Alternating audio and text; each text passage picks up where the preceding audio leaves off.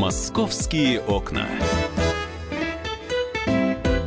Мы приветствуем всех москвичей и гостей столицы. Продолжается программа «Московские окна». Мы в прямом эфире. С вами журналист московского отдела «Комсомольской правды» Светлана Волкова. Всем привет. Я Елена Фонина. И сегодня у наших радиослушателей будет возможность задать свои вопросы председателю Комитета по архитектуре и градостроительству Москвы Юлианы Княжевской. Юлиана Владимировна, сегодня гость нашего эфира. Добрый день, здравствуйте. Здравствуйте, дорогие слушатели радио «Комсомольская правда». И зрители тоже, потому что у нас идет прямая трансляция в YouTube на сайте kp.ru, так что милости просим не только послушать, но и посмотреть можно. Вопросы задавать необходимо. Для этого можно позвонить по телефону прямого эфира 8 800 200 ровно 9702 или можете отправить свои э, вопросы на WhatsApp и Viber 8 967 200 ровно 9702. Э, но тем достаточно много, Свет, насколько я понимаю, мы решили все-таки выбрать э, одну, которая Э, сейчас наиболее значимо для москвичей, это, конечно, реновация. Да, у нас реновация эм, продолжается уже, можно сказать, э, ей через неделю, наверное, да? Мы уже отметим год, как мы узнали о том, что у нас будут сноситься пятиэтажки в Москве. А, Юлиана Владимировна, ну за этот год уже очень много сделано, просто какие-то космические скорости в этой программы. И э, в том числе самое одно из главных выбраны стартовые площадки. То есть люди примерно начали уже понимать, э, куда они могут переселиться из своих пятиэтажек сносимых. А, будет ли дополняться этот список? Сейчас 236, если я не ошибаюсь, ошибаюсь, э, адресов отобрано. Совершенно да, верно. и э, где еще могут найти дополнительные площадки, потому что я знаю, что не во всех округах достаточно, там в западном округе, например, в некоторых районах не хватает площадок, это уже очевидные вещи. И по каким критериям эти площадки отбираются? Э, в первую очередь, что учитывается? А, конечно, а, сегодня у нас в программе 236 стартовых площадок. Этот список не окончательный. Он будет пополняться по мере проработки. Сегодня у нас уже в проработке а, находится около 30 стартовых площадок. Ну, по каким критериям мы их отбираем? Ну, первое, это должны быть городские территории. Второе, они не должны находиться в промышленных зонах. Третье – это территории в тех районах и тех кварталах, а, где у нас находятся дома программы реновации, да, и самое главное, что там не будет градостроительных ограничений, таких как инженерных коммуникаций. И, естественно, при выборе стартовой площадки мы учитываем мнение жителей. Это тоже для нас очень важно и приоритетно.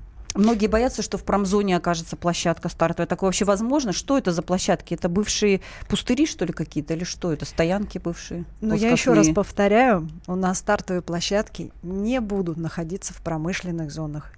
Нет ни одной стартовой площадки, которая бы располагалась в промышленной зоне. У нас есть отдельная программа по развитию промышленных зон и превращению их в культурных и общественные центры. Мы и отдельно занимаемся, но ни в коем случае территория промышленных зон под размещение стартовых площадок не будет браться. Единственное, что когда мы а, будем планировать а, размещение парковок, то в этих ситуациях мы, может быть, посмотрим в э, рядом расположенных промышленных зонах или коммунальных зонах или складских зонах, посмотрим территорию под размещение именно гаражных комплексов. Ну вот э, мы э, слышали до того, как началась программа реновации, что точечная застройка в столице – это дело проблематичное, что найти э, участок даже для одного дома – это уже э, большая головная боль, потому что все застроено, места нет, и вдруг выясняется, что оказывается у Москвы э, есть, э, ну, скажем так, так большие перспективы в том, что касается вот этих э, новых площадок для строительства по программе реновации. Откуда это взялось? Вот это те резервы, которые просто не замечали? А, действительно, это сложная была работа. Uh-huh. Когда была объявлена а, программа реновации, очень сложная была работа именно проанализировать территорию, куда попали дома по программе реновации, на возможность размещения стартового жилого дома. И мы практически вручную каждый квартал проверяли на такие территории, на такую возможность. Поэтому это была непростая задача. Мы, ее, мы с ней справились. На первом этапе у нас уже есть 236 стартовых площадок площадок, с жителями согласовали эти стартовые площадки. Иногда даже жители сами приходили к нам и говорили, а мы хотим, вот, пожалуйста, предусмотрите, у нас вот здесь во дворе есть хорошая площадка, давайте вот здесь построим стартовый дом для нас, угу. чтобы мы туда переселились. И мы брали эту территорию, смотрели, нет ли градостроительных ограничений, нет ли каких обременений, и если она подходила под всех критерий, под все параметры, мы ее, конечно, включали э, в программу и включали в перечень стартовых домов. Угу. И э, один из волнующих людей вопросов, а, правда ли, что в кварталах реновации вместо привычной низкой этажности людям поставят высотные башни? Этот вопрос очень такой больной для многих. Все-таки какие нормы будут ограничения по высоте вот в этих районах действовать?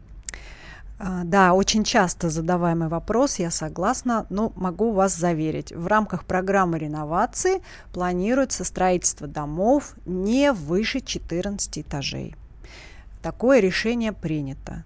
А, я допускаю в очень исключительных случаях, только если это градостроительно обосновано, а, в рамках квартала реновации сделать некий акцент или там некую доминанту из а, жилого дома, который будет а, не 14 этажей. Но это, еще раз оговорюсь, это в исключительных случаях. Это именно для совершения, а, для завершения даже градостроительного и архитектурного ансамбля будущего квартала реноваций.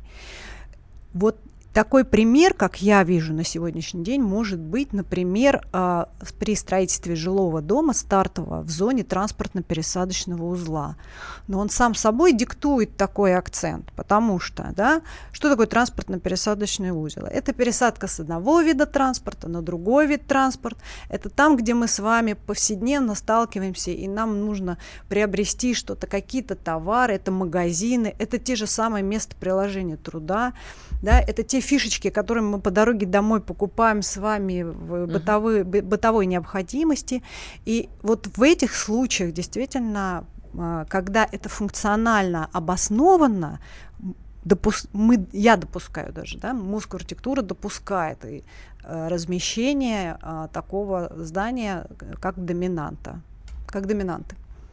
А, я напомню а, нашим радиослушателям, что мы в прямом эфире. С нами сегодня председатель Комитета по архитектуре и градостроительству Москвы Юлиана Книжевская. Если вы хотите задать свои вопросы Юлиане Владимировне, сегодня мы обсуждаем реновацию. И если вас интересует эта программа, как будет выглядеть э, ваш э, район, э, может быть, где будет ваш дом, ну, конечно, не уж прям с точностью, знаете ли, до адреса улицы и номера дома, но, тем не менее, какие-то общие вопросы, которые касаются реновации, очень важные для нашего города проекта, вы можете задать Юлии Владимировне. Надеемся, что она на ваши вопросы ответит. Комментарии тоже, пожалуйста, на WhatsApp и Viber можете отправлять. 8 967 200 ровно 9702. А, Юлиана Владимировна, и вот э, такая есть еще тема для жителей пятиэтажек. Многие из них сейчас, э, живя в своих ну, маленьких достаточно домах, особенно те, которые на первых этажах, они страдают от того, что вокруг очень сильно разрослись деревья, и практически нет солнца в этих... Э, я вот сама в такой пятиэтажке жила, первый этаж. Угу. Мы практически не видели вообще солнца никогда. Еще у нас на теневую сторону выходил дом, это была вообще потрясающая история, как дети подземелья жили. Вот. И а, будет ли каким-то образом меняться вот эта норма инсоляции для домов домов новых в кварталах реновации. Э, тут уже недавно прошла информация, что вообще а, как бы э, время освещенности в домах уже по-другому прописано в документах, там, в Санпинах. Это действительно произошло или это какие-то слухи были? Так, ну давайте разберемся, да, что такое инсоляция. Вот перво-наперво. А, мы сегодня проектируем и строим в соответствии с э, нормативами. У нас есть правила дорожного движения. Это некие правила, нормы, по которым все автомобилисты должны соблюдать. Вот такие же правила э, при проектировании строительства существуют и у строителей, и у, у, градо, и у градостроителей. Uh-huh. Вот такие же правила существуют. А, недавно, а, в прошлом году, были внесены небольшие изменения в эти правила, которые как раз а, регулируют нормы по инсоляции. Что такое инсоляция? Самым простым словом расскажу. Это У нас количество, секунд. это количество времени, которое солнце а, попадает в квартиру. Сколько солнца по времени у вас в квартире? Соответственно, а, сегодня есть действующий норматив, что количество солнца должно быть в квартире не менее двух часов квартире, да. И этот период у нас измеряется с 22 апреля по 22 а, августа. Хорошо, тогда эм, продолжим. Э, освещение квартир по новым нормативам мы обсудим через две минуты. Московские окна.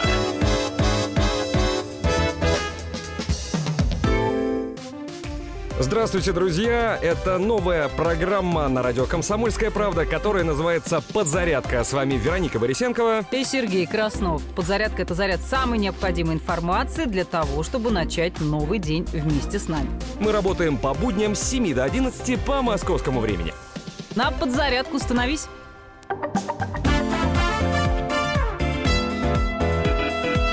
«Московские окна»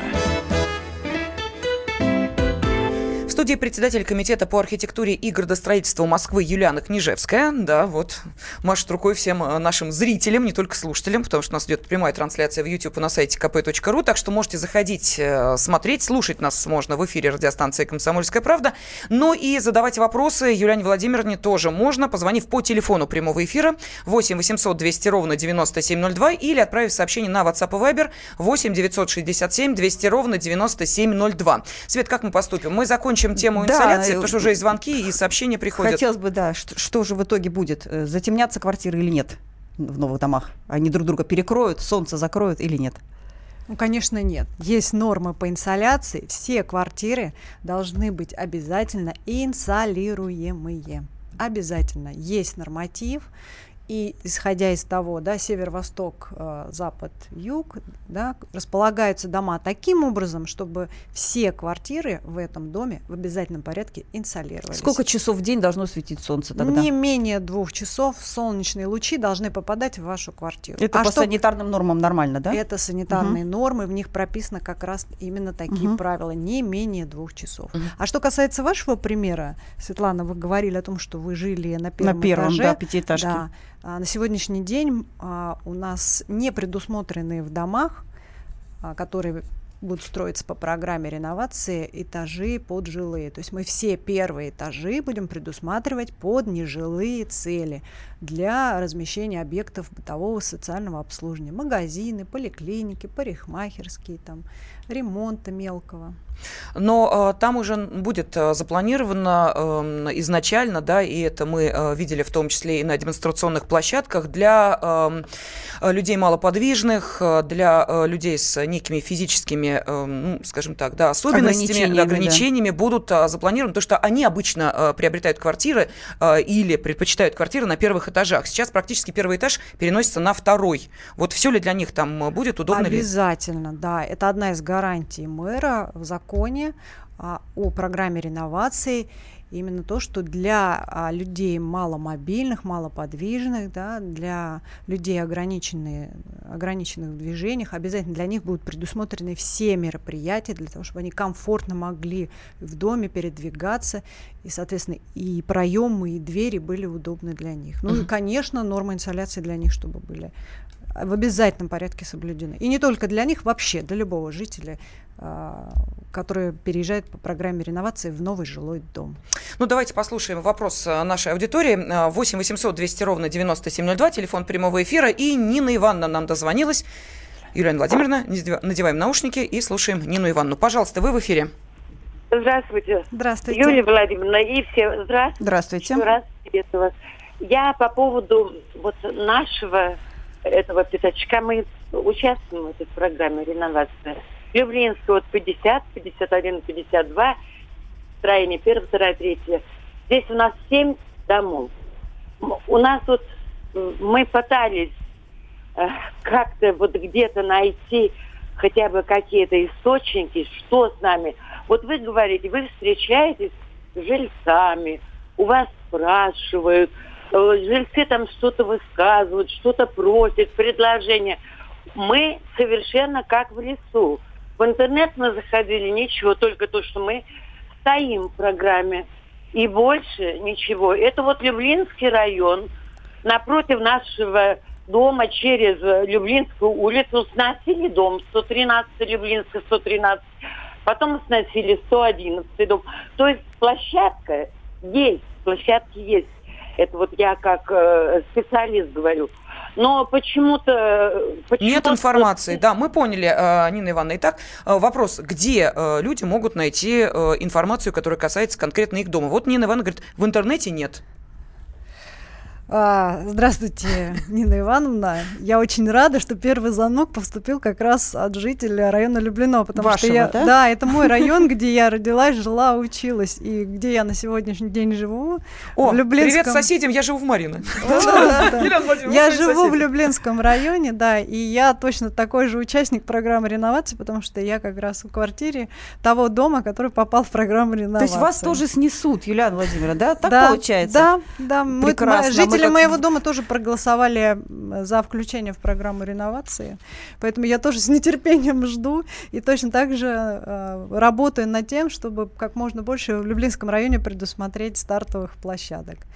А, Вот сейчас конкретно мне сложно ответить на вопрос, про какой именно участок вы говорите в районе Люблино, но все стартовые площадки сегодня опубликованы на сайте most.ru. Вы можете зайти, посмотреть и увидеть, есть ли рядом с вашим домом или через два дома а, стартовую площадку, в которой вы гипотетически э, там, будете переселены. Так, ну давайте я зачитаю вопросы, которые приходят от наших э, радиослушателей. Э, Район Филевский парк. Какие предусмотрены площадки? У нас упорно ходят слухи, что снесут горбушку, на этом месте будут строить дома. А, Территория района Горбушки не городская территория, это территория, которая принадлежит инвестору. У нас принято решение о разработке проекта планировки территории, поэтому территория будет осваивать инвестор а, в рамках градостроительных возможностей и развития территории. Но город может там, да, участок, условно говоря, какой-то выделить, попросить у инвестора э, под пятиэтажки, под расселение. Это возможно вообще? Ну, я такое как бы не могу подтвердить, мгм. возможно это или нет, потому что это все равно это территория инвестора. Я... Все равно мы сегодня стартовые площадки все-таки подбираем на городских территориях. Так, То есть а, городских, свободных именно территориях, не в промышленных зонах. Мгм. Еще вопрос. А, Новостройки столицы сегодня стали зачастую возводить без лоджий и балконов. Это дань моде или уже утвержденный тренд в архитектуре жилых зданий? Спрашивает наш радиослушатель. Наоборот, наш тренд это чтобы балконы, лоджии и еще застекленные в обязательном порядке были в жилых Да, домах еще по и с программе. нишей, да, для кондиционера. Да, то, по программе совершенно верно. Еще с нишей для кондиционера. То есть поэтому. не, не опасаться людям, балконы Нет, совершенно есть. балконы, а в обязательном порядке будет во всех Мгм. домах по программе реновации. Юлиана Владимировна, но э, это хорошо, а машину-то где парковать? Вот э, э, совершеннейшее безумие творится около домов, ну, э, нет места, а в новых-то районах что будет э, с машинами, с транспортом, куда это все поедет и где оно потом Это нет места паркуется? около пятиэтажек, да, вот о которых А в мы новых говорим. домах-то этажей-то уже 14 будет. Согласна. Сегодня даже вот в моем дворе действительно машины паркуются хаотично. И мы на сегодня нацелены на то, чтобы решить эту программу при а, планировании территории. Значит, как мы предполагаем это решить? Первое. Мы различаем три вида парковок. Это парковки, которые будут располагаться в уличной дорожной сети да, с соответствующей разметкой. Второе. Мы в обязательном порядке просматриваем территории, где можно разместить отдельно стоящий многоуровневый паркинг. Да. И третье. Мы точно так же предусматриваем в жилых домах подземный уровень для размещения паркинга именно в этих жилых домах. А что из этого будет платное, а что бесплатное? А, Ну, конечно, в улично-дорожной сети это, конечно, ну, бесплатное. Как бы, как сегодня вы во внутриквартальных проездах у вас нет никакой оплаты, также будет и в Подземные за деньги, да? а вот подземные, да, подземные отдельно стоящие, вот здесь нужно будет отдельно прорабатывать вопрос, потому что я знаю, что следующий вопрос последует, а сколько это будет стоить. Конечно. Да, вот этот вопрос нужно сегодня прорабатывать, именно с учетом того, что это программа реновации, да, Мгм. и что это не одну-две квартиры переселить, а это переселить именно дома. А как сейчас около у подъезда можно будет паркануть машину так вот? Мы Раз, обязательно, Будет? мы обязательно, да, на дворовых территориях будем будем предусматривать места для размещения парковок. А вот э, интересно, поскольку речь все-таки идет о, э, ну, будем так говорить, районах с историей, да, э, районах с разветвленной сетью метрополитена, там копнуть-то страшно иногда, потому что думаешь, что обязательно в вагон метро упрешься лопатой. Вот как подземные парковки в этом случае можно будет в этих домах многоэтажных, многоквартирных, стоящих на территориях, которые, ну, действительно уже освоены вдоль и поперек. Вот как удастся соблюсти все и необходимые требования жильцов о парковках и естественно, э, рельеф, что называется, местности со всей инфраструктурой.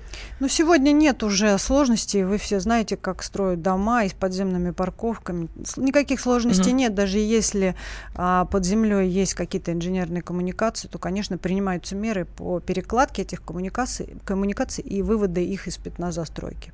Сегодня технологии налажены, отлажены, все нормы понятны, очень просто проектируются. Да, я, кстати, хочу напомнить нашим радиослушателям, вот сейчас на WhatsApp и Viber пытаются дозвониться. Эм, у нас WhatsApp и Viber номер 8 967 200 ровно 9702 только для ваших текстовых сообщений и вопросов. Если вы хотите, э, чтобы ваш э, вопрос прозвучал в прямом эфире, пожалуйста, позвоните по телефону 8 800 200 ровно 9702. Мы сейчас уйдем на небольшой перерыв. Новости середины часа, реклама реклама, нужная полезная информация. А дальше продолжим э, знакомить наших радиослушателей, москвичей, гостей столицы самой актуальной информацией, которая касается реновации э, ветхого жилья в Москве. Вот первые итоги этой новой программы и самые главные планы по реновации на ближайшее будущее мы с вами обсуждаем, потому что всем хочется знать, где будет э, их новый дом, э, каким образом он будет построен, кто за это отвечает. И вот сегодня мы пригласили в студию прямого эфира председателя комитета по архитектуре и градостроительству строительству Москвы Юлиану Княжевскую. И Юлиана Владимировна еще 15 минут прямого эфира будет отвечать на ваши вопросы. Московские окна.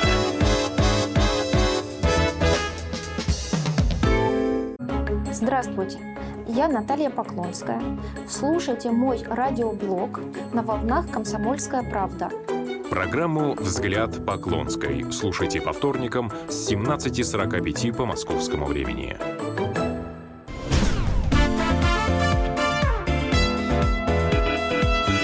Московские окна. Сегодня с нами в студии прямого эфира председатель Комитета по архитектуре и градостроительству Москвы Юлиана Княжевская. Юлиана Владимировна отвечает на ваши вопросы, поэтому телефон прямого эфира в вашем распоряжении 8 800 200 ровно 9702. Можете прислать комментарии на WhatsApp и Viber 8 967 200 ровно 9702. А, ну и а, сегодня мы решили, конечно, вопросов очень много, того, что касается вот сферы вашей деятельности, мы решили сосредоточиться только на реновации и а, на том, что с этим связано. Поэтому журналист московского отдела «Комсомольской правды» Светлана Волкова и я, Елена Афонина, обращаемся к нашей аудитории все-таки с просьбой как-то э, спектр ваших э, вопросов э, сузить до конкретных вопросов по реновации. Да, Юлиана Владимировна, и еще вот такой момент интересует многих. А, допустим, сейчас дом попал в программу, а потом люди подумали, решили, нет, что-то нам не хочется, чтобы наш дом сносили, что-то здесь не то. Можно ли выйти из программы? И за ним следующий вопрос. Допустим, дом выходит таким образом из программы, но вокруг-то остались те, которые, в общем-то, ждут сноса, их будут сносить. Что будет происходить в итоге? Как это будет решаться ситуация? Конечно, отвечу на этот вопрос. Однозначно, да могут выйти из программы реновации при соблюдении двух условий. Два два правила. Первое правило – это жители этого дома должны проголосовать за выход из программы реновации одной трети плюс один голос а, от общего собрания собственников да, этого дома. И второе – это решение должно быть принято до заключения первого договора о переселении. Угу. Вот если вот эти два условия соблюдены – то дом исключается из программы реновации. Совершенно верно, да, часто задают тоже такой вопрос, но вот в середине квартала находится дом, который вдруг неожиданно выходит из программы реновации. А мы уже спроектировали будущий квартал реновации. И что же в этой ситуации делать? Ну, ответ однозначный. Первое, мы этот дом в обязательном порядке сохраним. И второе, нам придется переделать весь проект, всю градостроительную застройку. То, есть сроки от, от, откладываются? Ни в коем случае, ни в коем случае. То есть мы, мы должны будем пересмотреть этот квартал реновации, пересмотреть, как возможно перекомпоновать да, участки, а, с тем, чтобы этот дом оставить и сохранить. Но его будете ремонтировать, он же старый, а вокруг все новое будет. Мы будем его ремонтировать, но желание жителей для нас в этой ситуации закон. Мы Мгм. должны соблюдать нормы закона и те гарантии, которые гарантированы по программе реновации. А Да. ремонт будет с отселением жильцов? Ну, сложно сказать. Дома все разные, Мгм. которые хотят выйти из программы реновации. Будет ли он с отселением, или это будет обычный капитальный ремонт, который ну, будет проводиться в плановом порядке. Но с нам, конечно, это ставится для нас еще одна очередная сложная задача. Для нас, конечно, это прибавляет нам сложностей, то есть с точки зрения, что да, здесь нам придется проявить фантазию перепроектирования квартала. А вот еще, мне кажется, сложности вам прибавляют дома, которые архитектурно какие-то особенные, с какими-то красивыми фигурными балкончиками, с какими-то карнизиками. Ну, в общем, те, которые радуют наш глаз. И вдруг они попали тоже в программу. И как вы будете э, с ними поступать? Что будет с такими домами? Сегодня, да, у нас таких 218 домов, которые принято решение к сохранению. 22 дома мы отложили, и по ним будем принимать решение о их сохранении и сносе на последующей стадии, да, на стадии градостроительного проектирования. Это дома непростые, конечно, они имеют некую архитектурную, градостроительную, да, авторскую особенность. И это вторая сложная для нас задача, э, именно их сохранить и вписать в будущий квартал реновации. И чтобы он не был как изгоем, не смотрелся как изгоем, а чтобы и э, вот такое вот э, историческое такое здание, да, э, хорошо э, вписывалось в ансамбль будущих современных домов. Что касается приспособить, да, вот как раз э, э, это задача, которую мы в том числе планируемся решить и с жителями. Приспособить эти дома под современное использование территории, под какие-то соци- социально-бытовые нужды, под культурно-просветительские. Недавно поступило предложение в Нагорном районе от жителей. Сделайте нам вот из такого дома а, МФЦ, Мгм. да, мои документы. А что У там нас- за дом какой-то? Да, вот мне тоже Да. интересно, Это что что? это за особенный дом? Он не особенный дом, обычный дом. Просто они говорят, предусмотрите нам, пожалуйста, вот э, в нашем районе у нас не хватает МФЦ, пожалуйста, можете приспособить один из домов, который вот попадает а, под э, Мгм. мои документы. А, вот недавно жительница тоже встала, когда у нас было очередное собрание, встала, сказала, а вы можете вот для нас предусмотреть в нашем районе, вот, вот приспособить такой, вот один из таких домов, приспособить нам под детскую поликлинику. Но там же какие-то дома эпохи конструктивизма, да? Вот вы Совершенно можете нам верно. назвать, что это за ценные такие фишечки, которые в городе Ну, сохранятся? э, как правило, это дома, которые имеют, э, вот прослеживается авторский замысел, да, там, где карнизы неповторимые, да, входные группы неповторимые. А из них какие самые балконы. ценные, Юлиана Владимировна, назвать Сре- нам э, парочку Среди них троечку? есть и памятники, и, ну, ну, как и вот, например, на Русаковской дома мы сохранили, да, на Михалковской мы дома сохранили. Очень много различных Мгм. вот домов. Они все не похожи друг на друга. Во Внуково мы сохранили целую группу домов, как э, якобы ранее существовавший районный городской центр, когда еще Внуково не было территории Москвы. А чем плохи эти дома? Вот э, почему, Почему они плохи? Нет, А, э, но почему если плохи? они попали в программу реновации, то есть жители, их не устраивает то, в каком состоянии находится дом, понимают, что отремонтировать его проблематично. И вот в связи с этим, естественно, этот дом принял участие в программе реновации, жители проголосовали за это. На- Что их не устраивает? Вот э, состояние, не знаю, там, на перекрытии, там, э, трубы, вот что их... э, Ну, конечно, эти дома были возведены в 30-х, 50-х годов совершенно с другими нормативами. Мгм. Я не могу сказать, что э, они не устраивают жителей. Есть и тех, которые устраивают, Ну, а есть А, тех, кстати, которые да, не устраивают. Некоторые хотят, а давайте отремонтируйте Да, да, сейчас, и мы некоторые- вернемся. Они Да, смогут? да, э, некоторые не устраивают. Поэтому здесь для нас, с точки зрения, как для градостроителя, этот дом ценен, потому Мгм. что именно по этим домам мы вспоминаем нашу старую Москву. И, конечно, вот такие дома надо сохранять и приспосабливать их под современное использование и для нужд именно жителей, для нужд района, муниципальных образований, а не вот просто не, а не сносить их. Но жильцы Вот как. получают новые квартиры, да? Обязательно, домов да. уезжают. А есть вариант им вернуться, допустим, после ремонта, если останется как жилой дом этот, э, это здание? А, вы знаете, сейчас такие вопросы где-то витают в проработках, то есть М, Это немножко другой сектор, другой блок э, земельно-имущественных или там имущественных отношений. А то, что, то, что касается градостроительства, то, конечно, я двумя руками за, за их сохранение, если они имеют некую авторскую архитектуру или историческую ценность.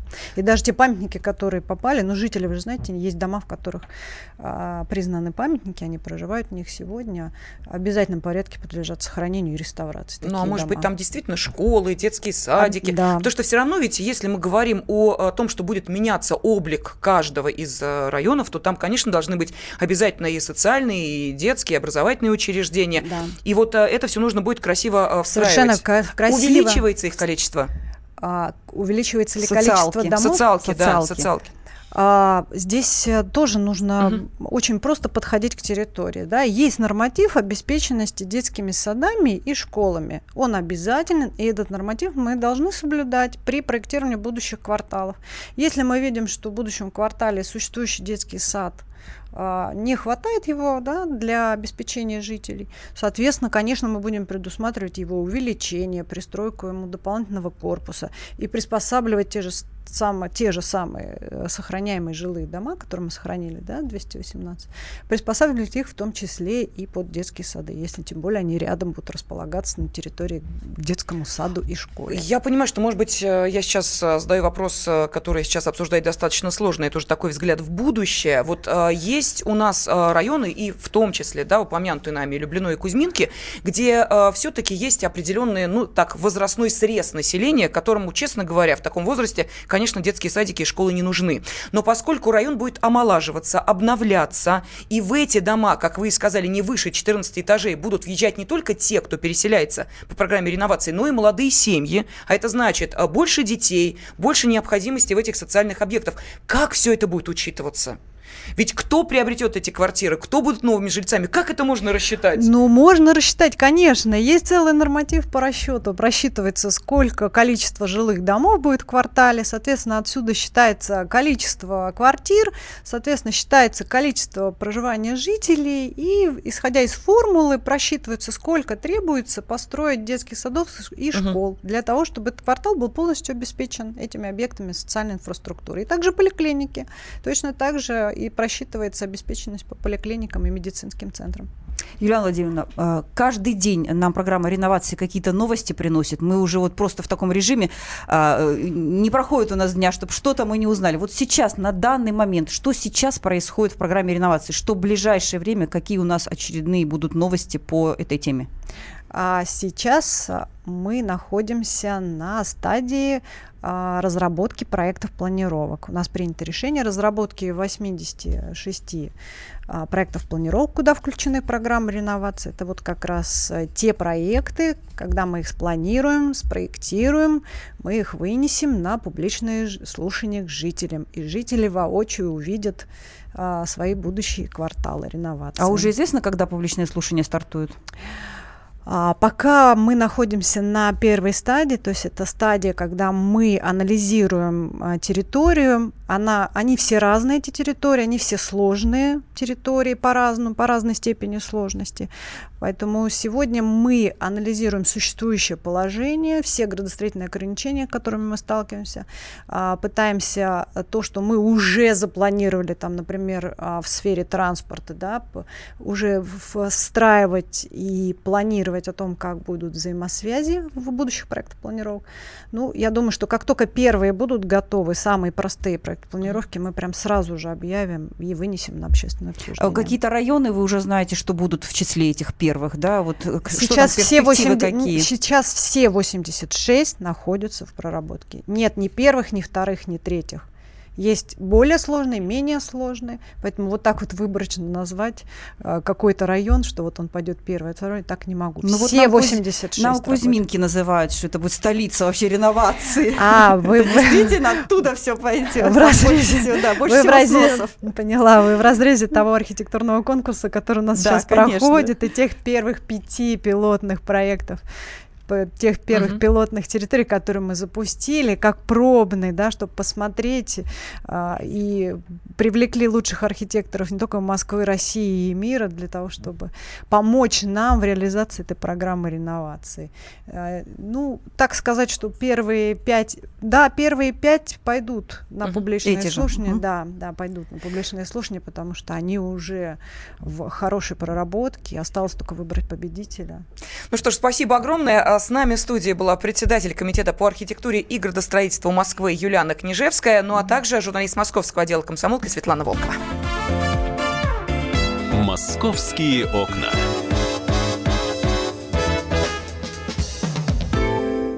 Здравствуйте, я Андрей Норкин. Я Юлия Норкина. Как вы думаете, что можно успеть за 120 минут? Добраться до работы, Посмотреть один футбольный матч, нарастить реснички пролистать новые фотки друзей в соцсетях.